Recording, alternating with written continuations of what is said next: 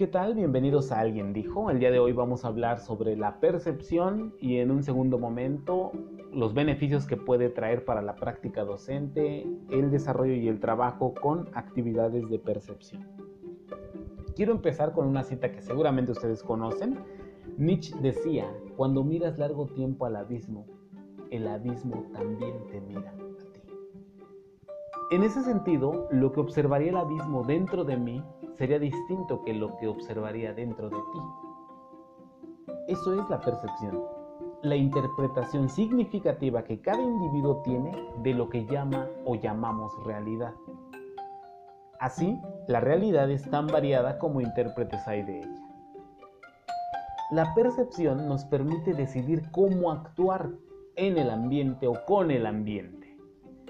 Recordemos que es a través de los sentidos que las personas hacemos la recogida de información y una vez que tenemos esa información, la conjugamos con nuestros conocimientos, nuestros recuerdos y nuestra expectativa para crearnos una realidad y responder a ella.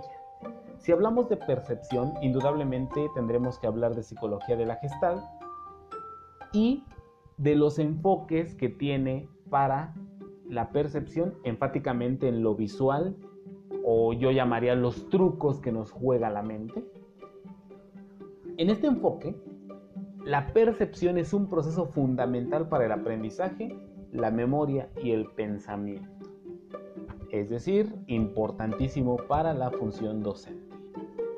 La gestal tiene un supuesto básico que dice que el todo es más que la suma de sus partes. Es decir, si nosotros conocemos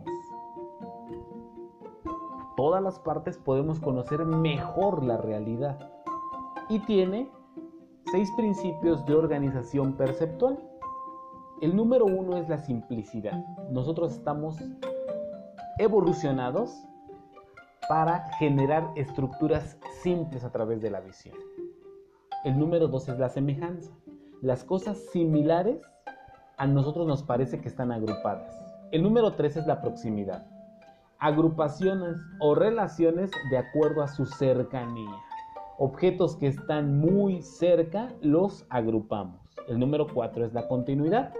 Elementos que siguen una línea son identificados como pertenecientes unos de otros.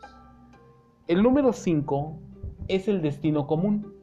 Elementos que van en la misma dirección pertenecen a un mismo grupo o conjunto.